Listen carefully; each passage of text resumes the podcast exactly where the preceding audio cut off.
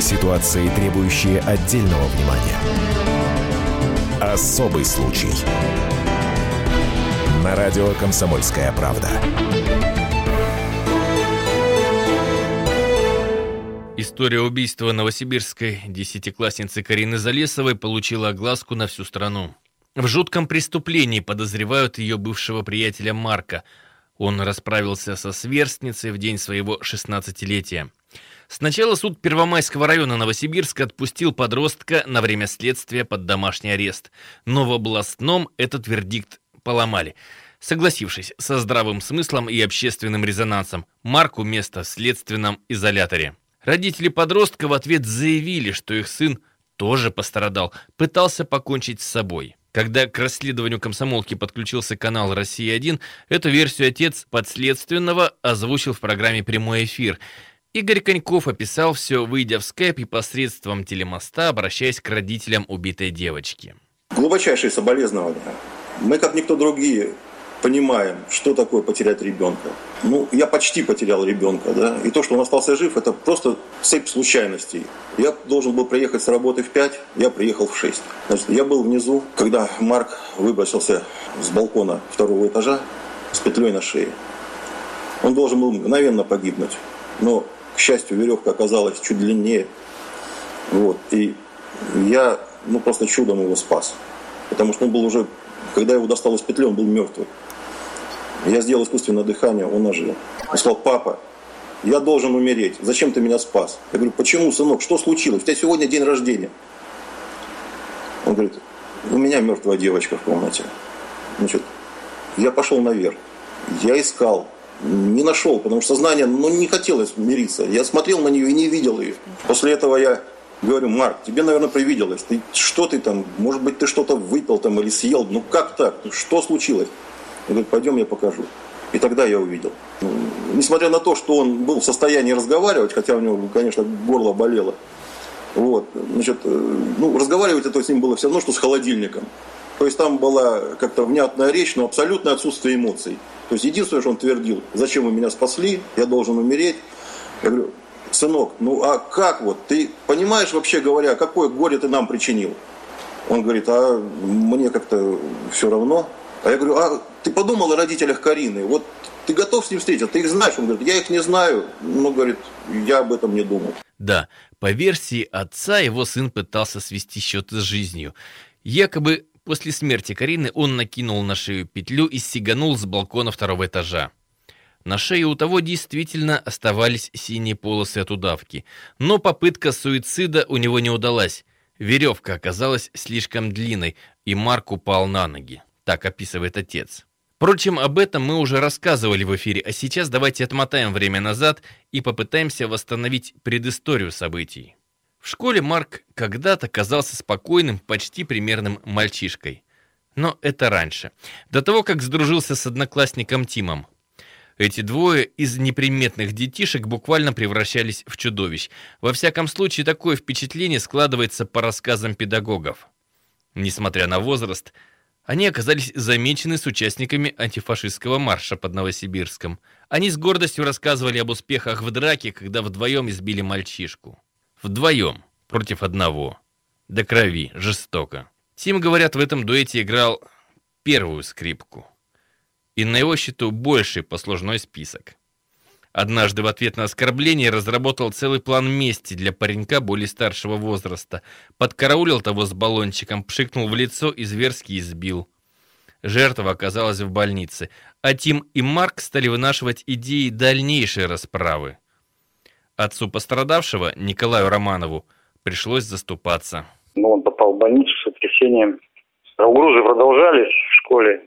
Там эта компания, которая угрожали в то время, когда Витя лежал в больнице. Ну, я уже тут не выдержал, позвонил маме, заявил ей, что собираются избить. Ну, мама сказала, ну, это же дети, ничего страшного. И я ей сказал, что я воспринимаю это серьезно. Стоять смотреть, как избивает моего сына, я не собираюсь. Вы, говорю, вашему сыну, говорю, угрожает опасность в этом случае, если такое произойдет. Хорошо, я вас услышала. Вот был ее ответ. Ну, в переводе с психологического на русский это значит, да пошел ты, в одно место, я так понимаю. Мама Марка, напомним, позиционирует себя психологом. Но это не помогло оградить характер сына от жестокости. Еще один факт. Два приятеля вслух обсуждали в школе идею убийства одной из девочек. Тогда об этом узнал отец школьницы и устроил скандал. Конечно, приятели могли списать это на свои якобы шутки, но ведь с Кариной все оказалось по-настоящему.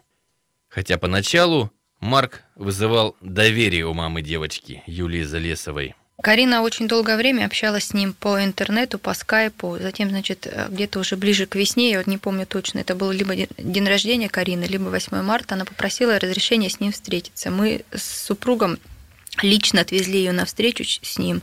Они сходили в кино, потом в кафе. То есть он на меня произвел очень положительное впечатление. Такой несимпатичный, но высокий, обаятельный парень, который очень эрудирован, который э, наравне общается со взрослыми. То есть э, не было никакого намека на то, что он на такое способен. И в дальнейшем мы продолжали с ним общение. Его мама пригласила Карину приезжать к ним в гости по воскресеньям. И каждое воскресенье Карина ездила к ним в гости, мы ее провожали, э, встречали, там они ее провожали. Даже если когда-то она задерживалась, не получалось вернуться, мы ей не разрешали возвращаться позже семи, после, позже восьми вечера.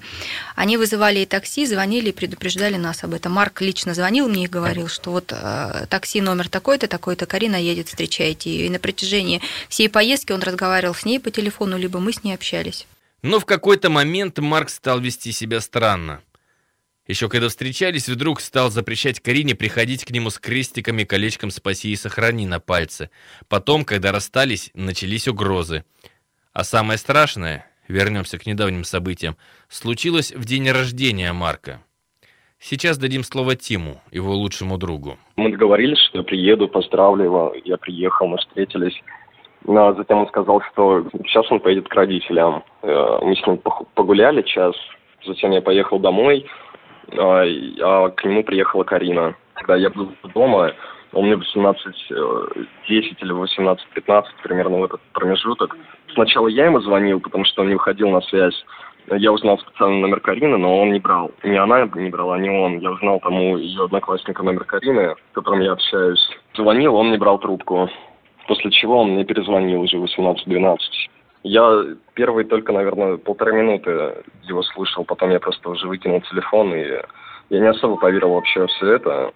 Меня это вообще шокировало. Я предполагал, что он возможно, возможно, еще там теоретически может покончить с собой, но все равно не серьезно. Сейчас родители Марка озвучивают жуткую версию. Якобы их сын вместе с Кариной договаривались о совместном самоубийстве. Мол, девушка сама просила лишить ее жизни. Бред. И его нелепость в очередной раз опровергает адвокат потерпевших Виталий Огнев. Есть свидетели, что с ее телефона после смерти уже звонок поступал. То есть э, парень был со вполне в адеквате и звонил э, своему другу и рассказывал, как он это все делал. И удивлялся, почему она с разрезанным горлом э, просит его не, ее не убивать.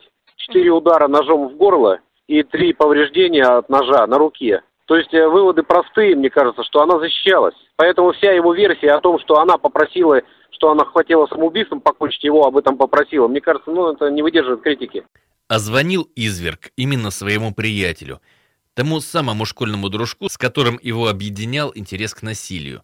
Звонил ему, словно отчитываясь о проделанном. Он звонил с телефона Карины просто потому, что свой телефон он отдал мне в качестве наследства. Но я опять же говорю, что я как бы не знал, что он серьезно все замышляет, потому что Марк был достаточно, ну, таким с черным юмором человеком и мог много что как бы сделать, много что придумать ради какой-то иронии или шутки. Поэтому я просто до последнего считал, что ну, это часть какого-то юмора, потому что я с ним в этот день виделся, он был абсолютно нормальный, веселый, жизнерадостный. Я не знаю, ну всегда он такой со мной был. Все разы, что мы с ним виделись летом, и ничего серьезного, странного за ним не замечал. То есть даже если он там высказывал какие-то суицидальные наклонности, но он высказывал это в социальных сетях, а наше общение в социальных сетях я не воспринимал совершенно серьезно. То есть я просто думал, ну что он шутит, потому что там у нас достаточно много абсурда в переписках. Правдивость этих слов, конечно, вызывает сомнения. И вообще в этой истории много странного и лживого. Как еще, например, заявление Игоря Конькова, папы подследственного. Он не удосужился даже вызвать полицию, когда обнаружил тело несчастной девочки. После смерти Карины прошли часы, прежде чем правоохранительные органы узнали о трагедии. И узнали не от Конькова лично, от посредников. Сам он, дескать, не мог набрать номер и, дескать, вообще забыл телефон МВД. Я позвонил, позвонил своим друзьям и говорю, ребята, заявите в полицию, потому что ну, я не могу просто.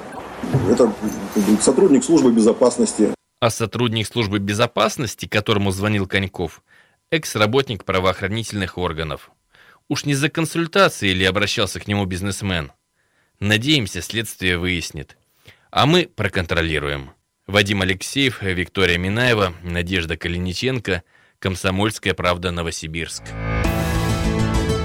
Ситуации, требующие отдельного внимания. Особый случай. На радио «Комсомольская правда».